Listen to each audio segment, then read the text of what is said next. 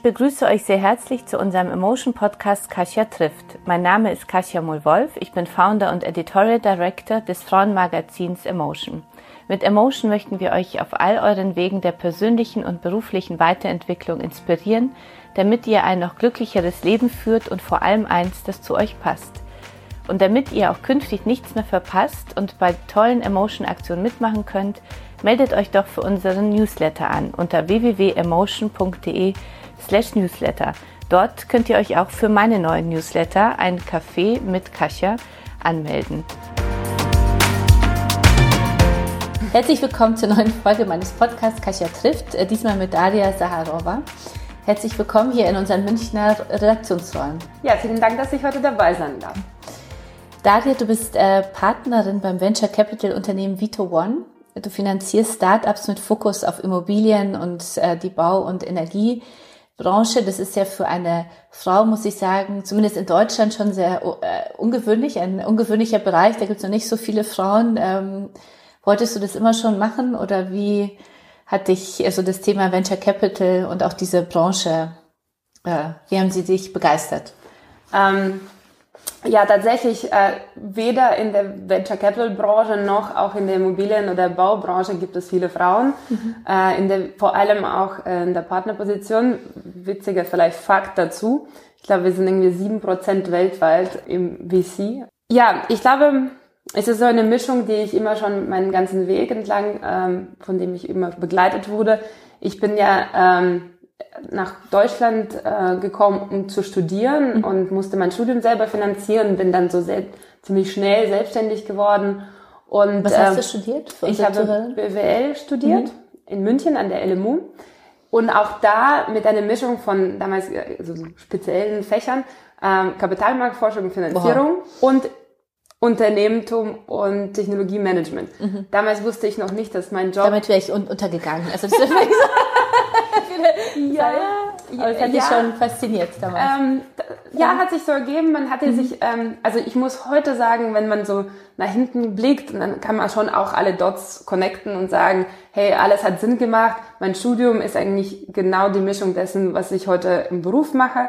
Ähm, ich habe die Schritte gemacht, ähm, eben aus der Selbstständigkeit ins Investmentbanking, da auch immer inhaltlich im, im digitalen Bereich unterwegs gewesen dann eben selber ein Startup gegründet und VC. Macht alles total Sinn. Ehrlich gesagt, als ich damals ähm, mich für die einzelnen Schritte wirklich, ähm, als ich damals diese Schritte gemacht habe, habe ich nicht wirklich langfristig geplant, dass ich heute da stehe, wo ich okay. stehe.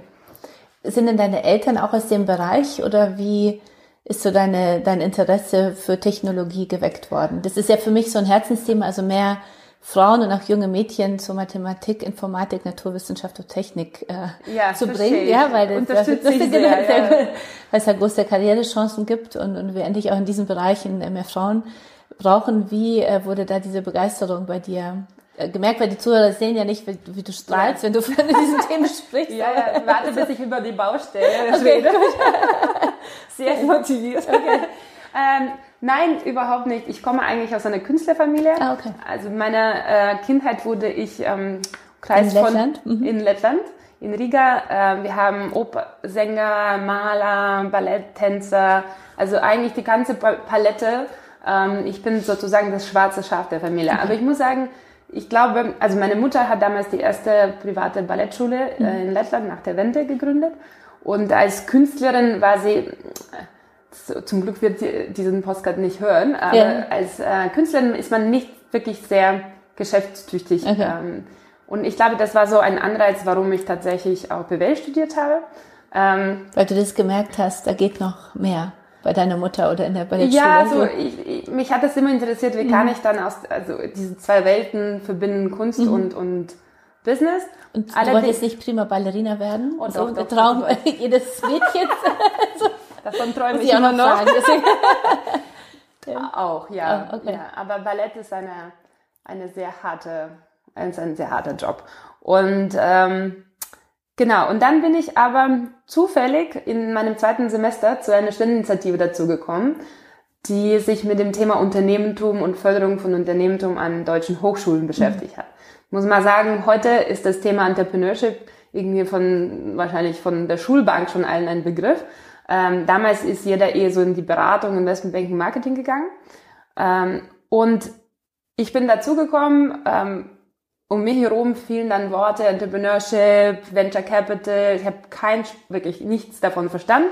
Aber ich fand den Vibe, die diese Gruppe hatte, ähm, sehr, sehr, sehr cool und bin dann hängen geblieben. Und so war ich, ich glaube, ein, auf einmal ein Teil dieses Ökosystems in München. Ähm, und das hat mich dann nachhaltig begeistert. Und ich glaube auch den Weg ein bisschen mitbestimmt, den ich dann gegangen bin. Hm. Jetzt muss ich äh, fragen, also du ähm, arbeitest in einem Venture Capital Unternehmen. Ja. Also für und äh, wie funktioniert das Business jetzt im Detail? Also für alle Zuhörerinnen und Zuhörer, für die, die nicht so in dieser Branche so zu Hause sind. Ja, sehr gerne. Was macht also, man als Venture Capital Unternehmen? Venture Capital an sich ist eine Anlageklasse. Ähm, das heißt, dass ähm, institutionelle Investoren, Corporate, Privatinvestoren eine Möglichkeit haben, solche geschlossene Fonds zu investieren, die dann auf Zeit, meistens zehn Jahre laufen.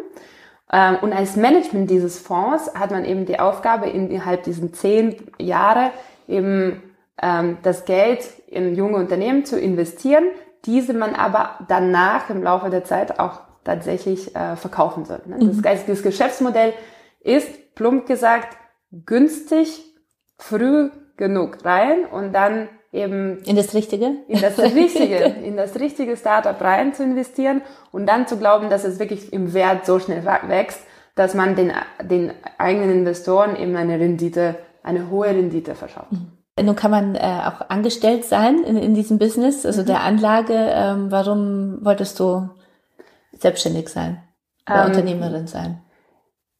Ja, ich glaube, also dass der, also der Job eines ähm, Investors äh, hört sich natürlich sehr unternehmerisch an, ist aber ähm, sicherlich nicht, also man, man ist dann zur Unterstützung des Unternehmens da. Ne? Man ist oft im Beirat, hat aktive mhm. Rolle, aber ist dann nicht selber derjenige, der wirklich äh, das operative Geschäft vorantreibt.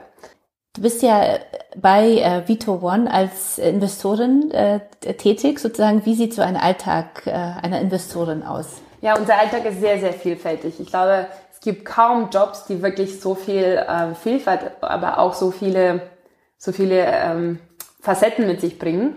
Ähm, einen typischen Alltag gibt es nicht, aber was wir natürlich machen, ist, es gibt einen, also einen Teil ist neue Startups suchen, mhm. ne, Investments äh, suchen. Das heißt, wir bauen uns in relevanten Märkten den, das Netzwerk auf. Wir ähm, sind auf vielen Veranstaltungen wo wir eben die Startups kennenlernen können. Wir treffen uns viel mit Co-Investoren, wir treffen uns viel mit den Partnern aus der Industrie, um eben äh, dann aus dieser Menge der Startups eben die, äh, die jeweiligen rauszufiltern, in die man selber investiert. Aber nach dem Investment ist ja der Job nicht vorbei, sondern eben ähm, ist es so, muss man sich so vorstellen wie so eine Partnerschaft, so eine Ehe auf Zeit. Okay. Das heißt, für die nächsten drei, vier, fünf, sechs, sieben Jahre ist man dann sehr, arbeitet man sehr eng zusammen. Natürlich ist man nicht, und ich glaube, da gibt es oft die Frage, inwieweit man operativ eben ins Geschäft eingreift und den Gründern eben alle Entscheidungen wegnimmt. Das ist überhaupt nicht so. Wir sind ja auch immer Minderheitsinvestor. Wir mhm. sind, ähm, ich bin auch gerne aber im Board, dann im Beirat. Mhm. Ähm, und wir sehen uns eher so als so eine Mischung von Sparing-Partner, ähm, Sounding Board ähm, und helfen natürlich vor allem mit unserem Netzwerk und das Netzwerk heißt Zugang zum weiteren Kapital für die nächsten Runden, äh, Zugang zum Kunden, zum Talent, ähm, weil natürlich, wenn ein Unternehmen wächst, ähm, wächst es in allen Bereichen, dann stehen wir einfach mal als Bearing Partner auch da, weil es ist oft auch diese Vogelperspektive, die man mhm. sieht, weil man ja sehr, sehr viele Unternehmen in ihrer Entwicklung sieht und dann die Themen und die Probleme oft auch ähnlich sind. Mhm. Ähm, und da stehen wir sicherlich auch mit, äh, mit unserem äh, Know-how zur Verfügung. Du bist ja mit äh, Vito One sehr stark in der Immobilienbau- und Energiebranche. Mhm. Äh, warum gerade in dieser Branche?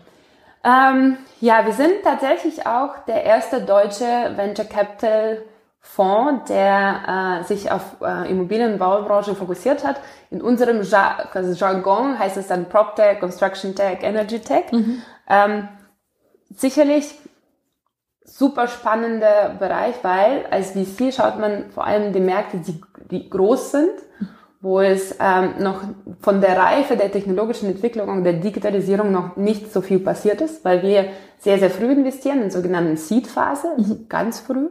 Und ähm, der Immobilienmarkt ist, äh, ich glaube, 215 Billionen auf Deutsch äh, weltweit groß mhm. und ist tatsächlich vor allem im Baubereich einer der wenigen Märkte, wo es ganz, ganz, ganz am Anfang mit der Digitalisierung ansieht. Okay. Und wir glauben, dass es jetzt dieses Momentum ist, mhm. das wir nutzen können, ähm, um die Startups zu unterstützen, da reinzukommen. Du hast ja äh, gesagt, immer ihr investiert in junge Unternehmen, ausschließlich in junge Unternehmen? Ja, oder? Ja, ausschließlich in junge Unternehmen. Ähm, weil das ist einfach ein Teil des Geschäftsmodells okay. ist, weil wir da, daran glauben, dass wir, hatte ich ja gesagt, mhm. sehr früh, sehr gut, ja. So also es ist so ganz ausschließlich sozusagen dann auch. Genau. Und es gibt äh, im VC-Bereich eben diesen Unterschied von deinem, also von deinem Fokus. Es gibt eben die unterschiedlichen Phasen, äh, in denen die Investoren reingehen und investieren. Ähm, wir machen das so in der Seed-Branche, mhm. äh, in Seed-Phase. Es heißt, es gibt das Produkt, zumindest einen Prototypen und schon die ersten Kundenfeedbacks, die wir okay. dann auch sehr gerne erhalten. Ähm, oder aber die nächste Phase heißt so Series A, dass es dann eben noch mehr Wachstum in dem Bereich, ähm, in dem Startup unterwegs ist. Und grundsätzlich spricht man von Series A, Series B, Series C, Series D. Okay. So weiter, glaube ich, in Deutschland habe ich noch selten was gesehen. Also, welcher, welcher Teil deines Jobs macht dir am meisten Spaß?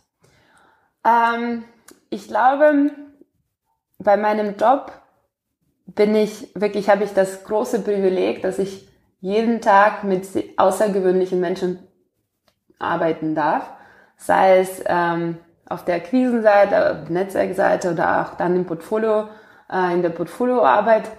Und das fasziniert mich am meisten auch jeden Tag. Ähm, und ich sehe das, also ich sehe das wirklich als eine einmalige, also so, so ein Merkmal, was wir bei uns in der Branche haben. Ja. Mhm.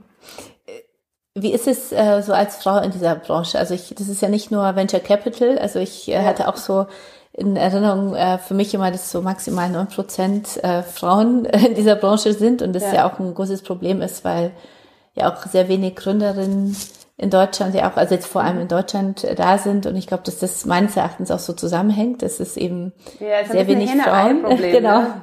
Und ähm, aber du bist ja auch als ähm, VC in dieser Immobilien- und Bau- und Energiebranche, bist du jetzt nicht in der Modebranche oder so tätig, dann haben wir wahrscheinlich nochmal ein, ein, eine Besonderheit als Frau.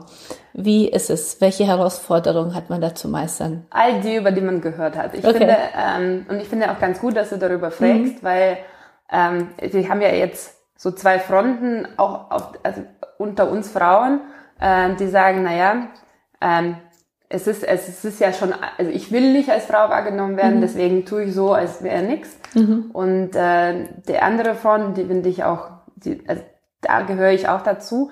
Ich glaube, wir werden, wir haben als Frau, als Frauen andere Ausgangslage, aber auch andere Herausforderungen. Und ich finde, wir müssen darüber reden, weil wenn wir darüber reden, nicht reden, äh, wird sich auch nichts ändern. Mhm. Ähm, und ja, als, jetzt ist es ein bisschen besser geworden, aber sagen wir so vor 10, 15 Jahren, als ich gerade angefangen habe, da, da bist du immer ein Exot und ähm, oft ist es gar nicht bösartig und oft ist es gar nicht so wahrgenommen von deinem Gegenüber, aber du musst dir schon immer dessen bewusst sein, dass du als Frau dich anders verhalten musst, dass du darauf achten musst, dass du die Regeln kennen musst und mhm. eben mit den Regeln, also die Regeln, wenn du sie auch brechen möchtest, aber trotzdem kennen musst, ja. Mhm. Und die Regeln sind anders. Mhm. Zum Beispiel? Naja, ähm, ich glaube, dass zum Beispiel die Männer es ganz viel besser schaffen, äh, Netzwerke aufzubauen. Mhm. Und dass es unter Männern es ganz selbstverständlich ist, wenn man ein Teil eines Netzwerks ist, mhm. dass man so Seilschaften baut mhm. und dann auch sich gegenseitig tatsächlich unterstützt. Mhm. Ähm, das haben wir noch, ich glaube, das ist, sehe ich selten noch bei den Frauen. Ja. Was denkst du, ähm, woran liegt das? Ich glaube, es gibt sehr viele Gründe, warum es anders ist. A, sind wir einfach, wir werden historisch gesehen als Frauen anders erzogen und ähm, werden auch mit anderen so Belohnungssanktionenmechanismen mhm. äh, in die Welt geschickt. Das ist das eine. Und das als Jungs. Wir mhm. werden zum Beispiel, also es gibt ja viele Beispiele dafür, wie die kleinen Kinder irgendwie draußen spielen und die Jungs werden immer für ihren Mut mhm. und vielleicht auch sogar Regeln brechen gelobt und die Mädchen werden dann geschimpft. Ne? Mhm. Ähm, und ich glaube, man darf es nicht unterschätzen, wie sehr die Erziehung und der Kontext unserer Gesellschaft auch wiederum nicht bösartig, aber darauf einen, also darauf einen Einfluss nimmt, wie man, wir dann im beruflichen Leben durch äh, uns auch benehmen. Mhm.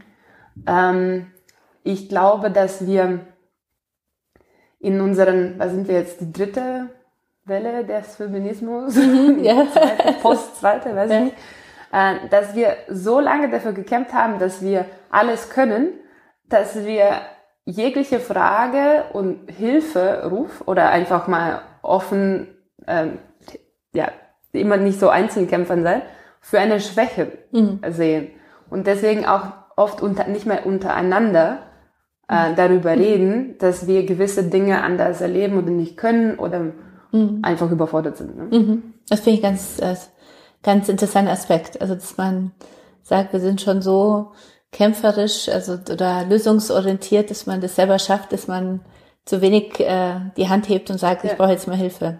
Ja, oder auch ja. miteinander. Mhm. Ich, mhm. ich mhm. glaube, wenn wir, aber das gilt nicht nur für Frauen, das mhm. gilt grundsätzlich für unsere Gesellschaft. Ich glaube, das Thema Wissen mhm. ähm, ist ganz wichtig. Und ich glaube, wenn wir alle offener darüber wären, was wir wissen, werden wir alle gemeinsam stärker. Mhm. Aber das führt dazu, dass man natürlich als Frau, also vor allem, wenn man ja auch mehr Frauen in diese Investmentbranche bringen, möchte sich ja viel mehr unterstützen müsste, oder? Das ist so, ja. das Thema Frauensolidarität, meine Zuhörerinnen können es wahrscheinlich gar nicht hören, das ist mein Herzensthema. ja, also, Die Frauensolidarität? Ja, ja, weil gibt's ich denke, selten. gibt's, weil es noch zu selten gibt, ja, finde ja. ich auch. Also so dieses äh, andere Frauen strahlen lassen und nicht immer zu denken, äh, bringt es mir was oder nicht, mhm. sondern einfach nur, weil ich eine Frau toll finde und ich sage, wir sind einfach zu weit wir sind noch nicht gleichberechtigt und wir müssen uns gegenseitig unterstützen und voranbringen. Ich glaube, das passiert noch viel, viel zu wenig. Also mhm. durch, durch Vergleichen oder auch diese Angst, ähm, wo bleib ich dann, wenn die andere weiter vorne ist, äh, schaffe ich es dann auch oder so, anstatt zu denken, okay, gemeinsam kriegen wir es, äh, kommen wir viel schneller voran. Ja. ja. Das ist, also ich denke auch, dass da die Männer das irgendwie besser viel können. besser. Aber ich finde und auch, was mir zum Beispiel was ich nicht glaube, dass es die Lösung für, dafür ist, dass man nur unter Frauen immer dann mhm. bleiben, sich mhm. gegenseitig in Netzwerke, mhm. Die nur Frauen haben, mhm. schließt und dann sich nur gegenseitig, äh, mhm. gegenseitig mhm. nur unterstützt. Ich finde, das Miteinander, auch diese Vernetzung und nicht diese Trennung Männer und Frauen ist eigentlich das Wichtigste. Wenn wir jetzt die Teams anschauen, ähm, es gibt ja sehr viele Statistiken auch da, dass die gemischte Teams, wo Frauen und Männer im Management Board sind oder auch im Gründungsteam, dass sie bis zu 15 Prozent mehr Ergebnis liefern auf lange Sicht. Und daran glaube ich sehr. Ich glaube mhm. eben, dass dieses Miteinander eigentlich viel, viel erfolgsversprechender ist, weil, und auch da müssen wir uns im Klaren sein, wir sind nicht alle gleich, also gleichberechtigt, ja, aber wir sind nicht gleich und wir mhm. Frauen haben im Durchschnitt andere Fähigkeiten, als die Männer im Durchschnitt haben. Mhm. Jetzt gibt es natürlich Einzelfälle, ein Beispiel für alles, aber ich glaube schon, dass da Unterschiede sind und eigentlich wird man dann stärker, wenn man dessen bewusst ist und dann eben die eigenen Stärken zusammen, äh, also bewusst ins Spiel bringt. Mhm. Ähm, und was wir oft machen als Frauen, ist es äh, zu versuchen, so zu sein, als wäre man ein Typ. Mhm. Und, und, aber auch die Erwartung ist auch, also man arbeitet nicht mhm. wirklich so mit eigenen Stärken. Mhm. Jetzt muss ich dich natürlich fragen, also die, was sind jetzt so, meine Stärken? deine Stärken äh, kommt auch gleich noch, aber diese ganz speziell ist nochmal ähm, die Stärken einer Frau, also die Vorteile einer Frau in der Investmentbranche, ja? Also wie, warum, also die Zuhörerinnen und Zuhörer, die überlegen, wäre das was für mich, äh, warum sollte ich vor allem als Frau da in diese Branche gehen? Welche, welche Vorteile bringen wir da vielleicht mit ein? Naja, also am Ende des Tages äh, es ist alles People Business. Und mhm. Kommunikation spielt eine sehr wichtige Rolle, auch das Zuhören. Ähm, und in mhm. schwierigen Situationen, die es sehr oft gibt, weil einfach ein Startup ein sehr junges Unternehmen ist, wo der Weg sehr so mit Ups und mhm. Downs mhm. ähm, sehr, sagen wir, sehr unvorhersehbar ist, mhm. ist es oft ähm, einfach wichtig zuhören zu können und auch eben auf dieser Kommunikationsebene den Zugang, den richtigen Zugang zu dem Gründer zu finden. Mhm. Und ähm, oft können wir das als, als Frauen besser, weil es einfach in unserem DNA ist. Auch wiederum heißt nicht, dass die Männer das nicht können, aber ich erlebe schon viele Situationen, wo wir dann eben in einer Beiratssitzung sind und es geht zu und es gibt eine äh, erhitzte Situation, dass die Männer sicherlich, also dass die Männer sehr oft einfach sehr Eigenego dann getrieben und dass das also Ego mhm. getrieben werden ähm, und manchmal den Moment verpassen, einfach mal zuzuhören. zuzuhören. Mhm. Mhm. Nun gibt's ja in der Branche ja leider, das ist auch so ein zweites Herzensthema äh, von mir, also Frauen zu ermutigen, äh, zu, mehr zu gründen. Mhm. Ja, und da wird dann oft äh, höre ich dann, dass äh, das Thema, also Femtech-Sachen sind oder wirklich äh, Technologie, äh, wo viel Geld gebraucht wird, dass es einfach Thema mhm. Finanzierung für Frauen einfach nochmal ein anderes Thema ist als Finanzierung von Startups, die von männlichen Gründern ja. äh, geführt werden oder gegründet werden. Äh, woran äh, liegt das? Oh, ich glaube, es ist ein mehrdimensionales mhm. ähm, Thema und es gibt auch nicht so diese eine Antwort, wie man das und auch nicht diese eine Lösung. Ich glaube, da gibt es sehr viele Faktoren, die, äh, die man angehen kann. Ähm, bei uns zum Beispiel, wir haben 19 Portfoliounternehmen und wir haben zwei äh, Frauen, die in Führungspositionen sind. Es liegt aber oft eben daran, dass wir sehr technologiegetrieben, mhm. sehr B2B-getriebenen Themen investieren. Ähm, ich glaube, das liegt einfach der Natur nahe, dass man dann auch äh, Unternehmen gründet ähm, für die, sagen wir jetzt, Probleme, für Themen, für Produkte, für die man selber brennt. Mhm. Und, äh, ich glaube, das ist so ein Thema. Ähm, ich glaube, dass das Thema Zugang zum Kapital ein, nach wie vor ein Problem ist. Und das stimmt schon. Ähm, das habe ich auch als Gründerin damals mhm. miterlebt oder ich erlebe das auch in der Zusammenarbeit mit meinen Kollegen, dass es wirklich auch da echt nicht bewusst, aber oft steckt man die Frauen einfach in einer Schublade, die dann, wo man sehr, sehr schwer rauskommt. Mhm. Eben. Und am Ende des Tages in Venture Capital, wir sind ein sehr junges Unternehmen, da geht es vor allem um Vertrauen. Vertraue ich jetzt diesen Gründern, ähm, dass ich, also mein, das Kapital, dass er das auch packt. Ich glaube, es ist besser, zumindest wir reden darüber und äh, das Bestreben ist schon viel höher. Ähm, und das wird nochmal Zeit in Anspruch nehmen. Auf der anderen Seite finde ich, dass auch die Gründerinnen ähm, sich oft selber die Chancen mhm. vermasseln, wollte ich sagen. Mhm. Das ist mhm. vielleicht ein starker Begriff, aber mhm. dass schon man oft einfach in solche Termine geht, äh, wo es um Finanzierung mhm. geht, man sich nicht richtig vorbereitet. Okay. Worauf Weil, muss ich achten? Ähm, meistens habe ich, also meistens habe ich mit äh, in so einem Termin, meistens habe ich die Männer da sitzen, äh, ich muss Fakten parat haben, ich muss äh, auf den Punkt kommen, ich muss mir, mir, also auch das ist so typisch Frau-Mann, ne? ich muss bei egal welcher Unsicherheit ich äh, habe, ich einfach kann's. bei 150 Prozent dahinstellen und sagen, hey, ich pack's. Mhm. Und es gibt nicht alle Antworten auf alle Fragen, dann mhm. muss man einfach sagen, ich liefere nach. So diese diese Konfidenz mhm. haben, wirklich mhm. auch, hey, klar, ich pack's und ich bin hier die Expertin. Mhm. Ähm, oft, was wir auch sehen, und das finde ich super schade, dass wenn es gemischte Teams gibt, sind dann die Frauen meistens in so einer unterstützenden Rolle. So, mhm. ach ja, ich mache die Finance und ich mhm. mache dann irgendwie Marketing.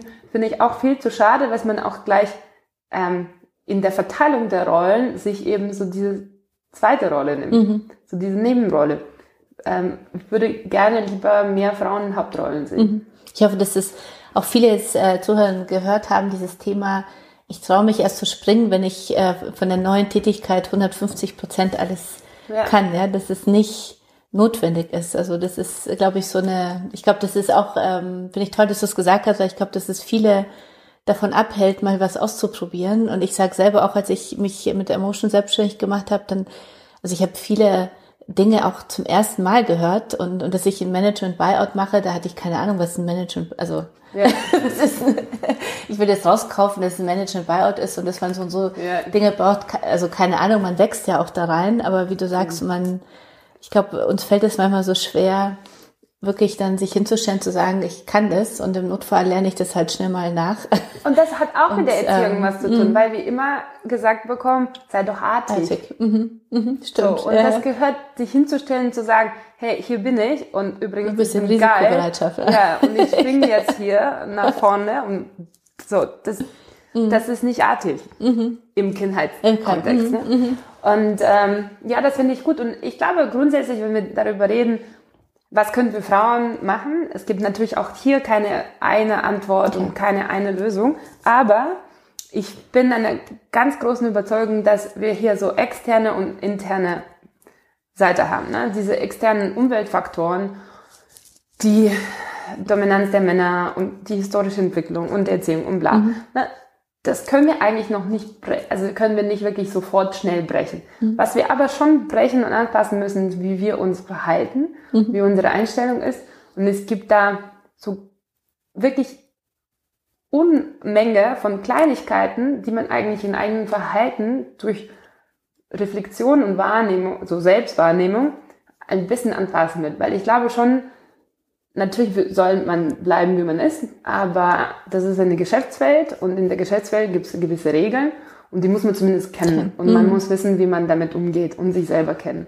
Und äh, ich glaube, da, da anzufangen ist am einfachsten und da leider hapert es noch so ein mhm. bisschen. Wenn wir dich jetzt äh, also als Gründer überzeugen wollen, dass äh, Vito One jetzt in ein Unternehmen investiert, worauf schaust du? Was ist was sind so die Faktoren, wo du sagst, das ist für mich wichtig, danach ja. fälle ich meine Entscheidung? Das sind meistens so fünf, sechs Faktoren, die mhm. sind, ich glaube, für alle Venture Capitalisten äh, sehr wichtig. Ähm, das eine ist Team. Mhm. Das Team ist A und O. Äh, wir wollen meistens sehr motiviertes, engagiertes, leidenschaftliches, für das Thema brennendes Team sehen. Mhm aber auch oft, weil wir sicherlich, also obwohl wir so als Risikokapital, ne, mhm. äh, Wagniskapital äh, bezeichnet werden, versuchen wir ja unsere Risiken eben zu minimieren. Und ähm, da wollen, sehen wir schon gerne, dass eben die Teams komplementär sind, heißt mhm. relevante, wirklich relevant ist auch wichtig, relevante, sich ergänzende Erfahrungen im Team haben, mhm. um das Unternehmen eben nach vorne zu bringen. Das ist das, also das, ist das A und O für, für mich. Ähm, das zweite ist, dass das Produkt, was, äh, und das kann eine Dienstleistung sein, das kann also das Produkt mhm. im weiteren Sinne, dass das äh, ein Problem, also eine Lösung mhm. für ein konkretes Problem, für eine konkrete mhm. Zielgruppe ist, was groß ist, relevant, signifikant und dass dieses, diese, diese Lösung signifikant besser ist als der Wettbewerb, weil es gibt immer Wettbewerb. Mhm. Es gibt kaum Themen, wo es noch nicht, es muss nicht die gleiche Technologie sein, aber es gibt irgendjemand meistens hat schon versucht, das Problem zu lösen. Mhm. So. Und man würde vor allem im technologischen, im Tech-Startup-Umfeld gar nicht glauben, wie oft man das bei dem ersten Pitch vergisst, vergisst zu, eigentlich zu erwähnen. Wie was das sonst auch? Nee, nee, nee, aber mhm. welches Problem löse ich eigentlich mhm. in meinem Produkt? Man ist oft sehr produktverliebt mhm. und ähm, ich mag es gerne, wenn es darum geht, wer ist mein Kunde, was hat der Kunde für ein Problem, wie löse ich das besser als der andere. Mhm. Das ist das eine. Der Markt muss groß werden, mhm. groß wachsend. Ähm, wir ähm, im VC-Bereich sind schon sehr größenwahnsinnig. Mhm. hat aber mit unserem eigenen Geschäftsmodell zu tun, weil wir sicherlich davon, also ich hatte ja erzählt, ne, muss ja, wir müssen ja eine Rendite, eine Überrendite mhm. an unseren Investoren zurückbringen und da geht, es geht nur darum, wenn dass das Potenzial sehr großes Unternehmen zu werden ähm, gegeben ist und wenn der Markt schon klein ist, dann auch wenn du 100% des Marktes mhm. hast, hast du einfach nicht dieses Potenzial. Dann würde es einfach nicht zu dem Geschäftsmodell passen. Ähm, technologische Defensibilität heißt, wie kann ich mich wie, wie einmalig und unique ist meine Technologie, so dass ich mich äh, von dem Wettbewerb schützen kann. Mhm. Ähm, Businessmodell, kann ich damit Geld verdienen mhm. und habe ich schon die erste positive Traktion mit dem Kunden. Mhm. So. Wie äh, ist denn Deutschland deiner Ansicht nach technologisch aufgestellt? Wenn du guckst, haben wir da noch viel zu tun, also ein bisschen schon. Vielleicht schon mit einem Lächeln. Ja. Weil, ähm, äh, ich glaube, dass wir sind einmalig technologisch mhm. ähm, aufgestellt. Ich glaube, dass wir unglaubliches Talent an den Universitäten haben und ich mhm. glaube auch, dass wir sehr stark in den letzten 100 Jahren der, der letzten technologischen so Wellen ne, ähm, aufgestellt wurden, was unser Mittelstand angeht. Ähm, ich glaube, dass ähm, wir aber als Deutschland, dass uns, also ich glaube, unser Problem ist eigentlich der Zugang zum Kapital. Wir wirklich, wir sind forschungstechnologisch, also technologisch von der Forschung her, von Talenten her, von der Industrie her auf einem exzellenten Niveau. Das dürfen wir aber jetzt mit der neuen Welle der technologischen Entwicklung und mit neuen Technologien wie künstliche Intelligenz äh, nicht verlieren. Mhm. Und dafür müssen wir uns mehr trauen, in grundlegenden global galaktischen Themen zu investieren. Mhm. Dafür brauchen wir Kapital, aber wir brauchen auch dafür die Bereitschaft, eben in diese Risiken einzugehen. Und ich glaube auch, dass der Staat ähm, eine stärkere Rolle in dieser Entwicklung spielen muss. Mhm. Mit der Unterstützung eben so einen positiven Investment ähm, Klimas, würde ich sagen. Ja. Hast du dann deswegen überlegt, mal ins Ausland zu gehen? Ähm, ich bin ja im Ausland. Ja, also du bist ja in Ausland schon, also ins andere auch nochmal weitere Ausland nee, zu gehen. Ähm, ja, immer wieder vielleicht, mhm.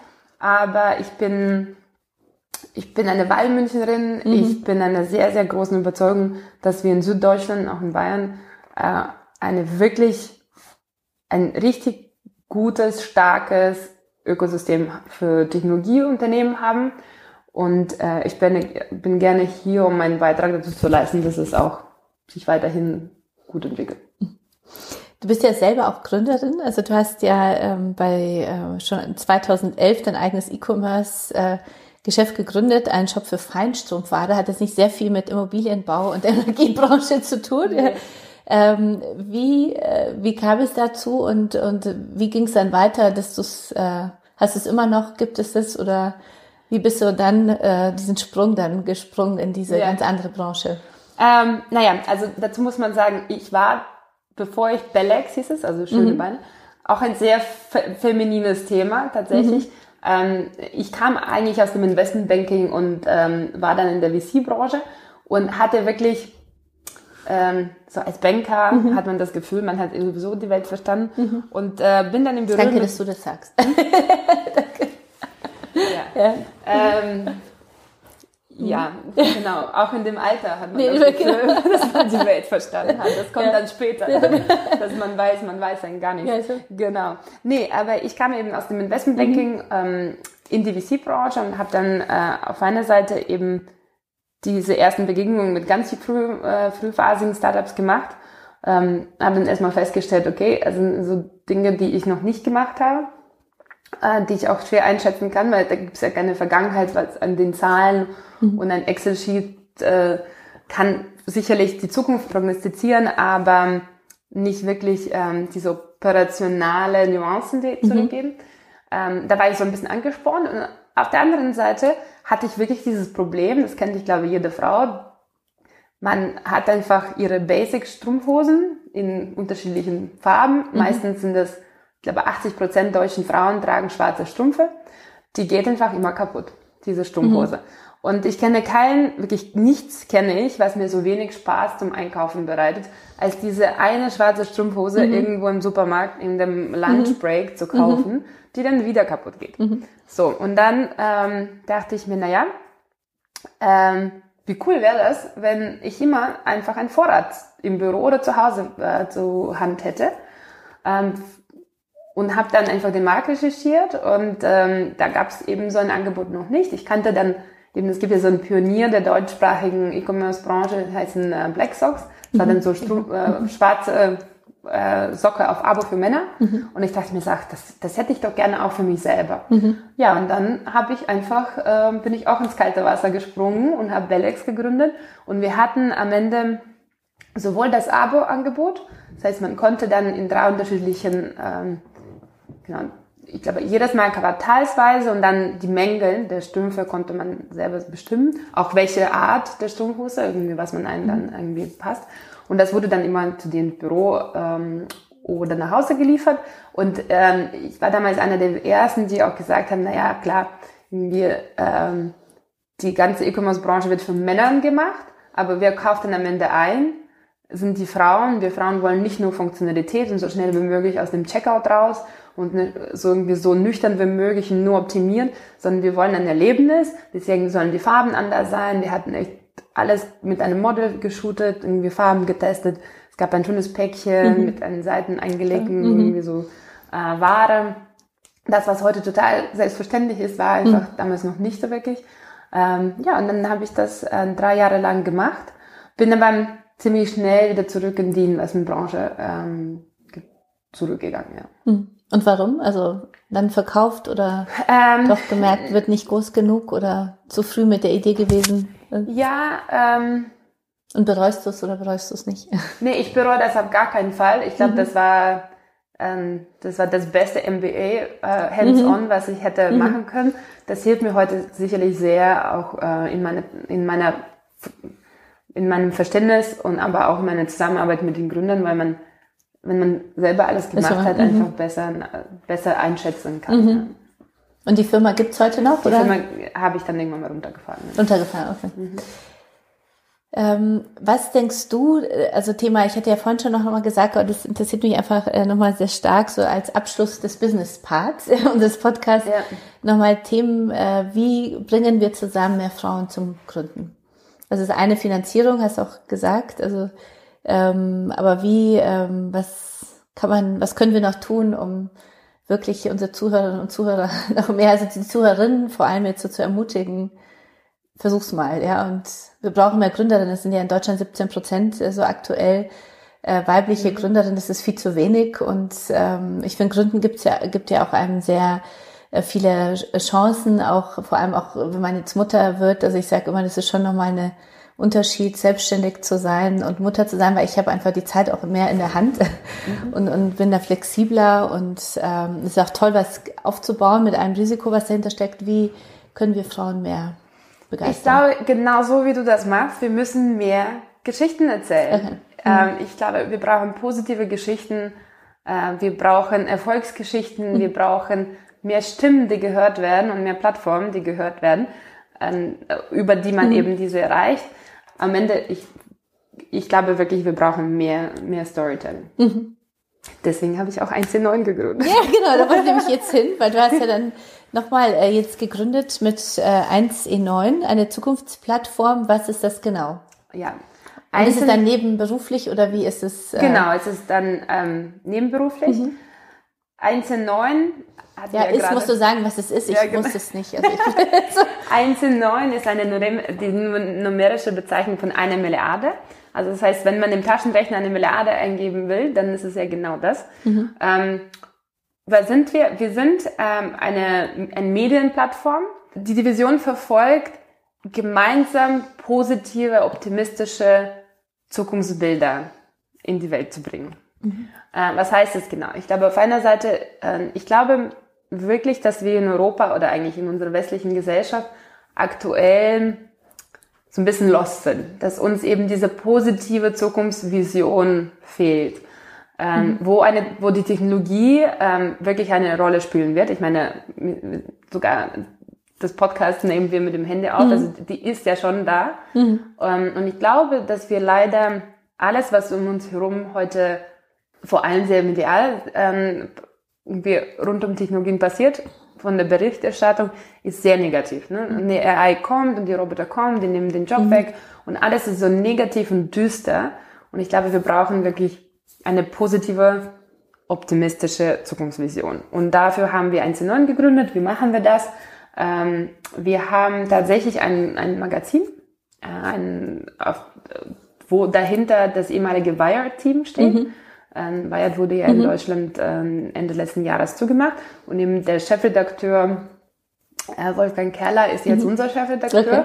Und äh, wir haben diese ganz kleine Aufgabe, Journalismus äh, neu zu erfinden. Mhm, schön, ganz kleine Aufgabe. ganz kleine Aufgabe. Das ist ein, ein Podcast für sich, wo wir, ähm, wo wir eben daran glauben, dass wir, dass sie die Leser eben mit einbinden sollen, dass es aus der Community getrieben sein mhm. soll. Deswegen haben wir ein echtes Full-Stack-Netzwerk gebaut, ähm, wo ähm, eben wir diese Trennung haben. Das ganze Redaktionelle ist eben jetzt schon im Netz verfügbar unter 1.9 von Community. Mhm. Ja, sehr gut. und eben, mhm. aber man kann auch Mitglied werden und dann eben mit mitschreiben, mitkreieren, mit engagieren.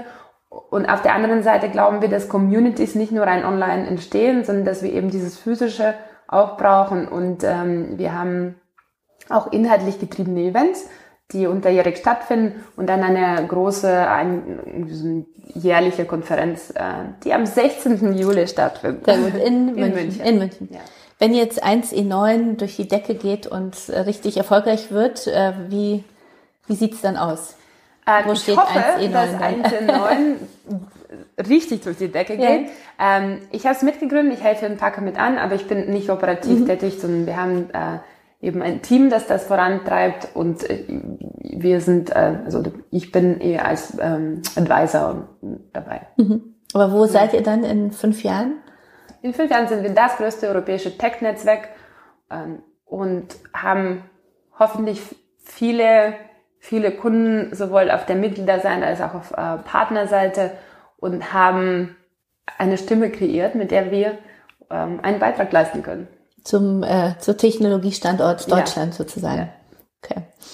Ähm, was sind, äh, du bist ja, du hast ja schon äh, für dein Alter äh, sehr, äh, sehr große Karriere gemacht und schon viel gemacht. Ähm, was sind deine Stärken, die dich dahin gebracht haben, wo du heute bist? Ich würde mir wünschen, dass sich tatsächlich viele, viel mehr äh, Frauen trauen, äh, ihren eigenen Weg zu gehen. Gründen ist viel einfacher, als man denkt. Ähm, das Risiko ist viel abschätzbar, wie man das denkt. Mhm. Aber auch wenn es nicht das Gründen ist, ähm, sondern ein Weg in einen Konzern oder vielleicht auch ins, in, in die Kunst mhm. ähm, oder was auch immer, was, worauf man Bock hat. Ich glaube, dass ähm, eben wir mehr Authentizität brauchen und mehr Powerfrauen mhm. in ihren Jobs, die, die sie wirklich gerne ausfüllen. Mhm. Und dadurch auch eben diese Role Models aufbauen. Sehr schön. Vielen Dank für den schönen Schlusssatz. Äh, dir kann man ja auch, du bist ja auch sehr authentisch unterwegs und äh, auf Instagram, das verbindet uns auch. so. yeah, Instagram. Instagram. Äh, wo findet man dich? Ähm, am besten findet man mich tatsächlich auf Instagram mhm. unter dem Handel daria.sacharova. Und äh, ich antworte auch, wenn man Fragen hat ähm, oder Kommentare. Ich bin tatsächlich, ähm, ich versuche immer zu antworten. Mhm. Und siehst ja. es auch sehr als authentischen Kanal, den du selber pflegst. Das ist genau, ja ich, ich, wichtig. Das ja. ist ja bei, nicht bei allen so. Also insofern. Nee, nee, ich pflege den, äh, ich, ich pflege meinen Instagram-Account mhm. selber ähm, und ich nehme immer eben so meine Follower auf den, so durch meinen Alltag als Investor äh, und versuche eben zu zeigen, äh, zu zeigen, was wir so als im VC machen, oder? Da kann ich nur empfehlen zu folgen. Ich folge auch. Und hat mich sehr gefreut, äh, dass äh, wir uns kennengelernt haben. Vielen Dank für deine Zeit und, und die vielen Erfahrungen, deine Offenheit. Und ich hoffe, dass du äh, noch ähm, durch, dass wir durch unseren Podcast viele Frauen einmal in die VC-Branche, aber auch zum Gründen und in die Technologiebranche ja. bringen. Insofern vielen, vielen Dank und äh, weiterhin viel Erfolg für deine beiden großen Projekte. Dankeschön.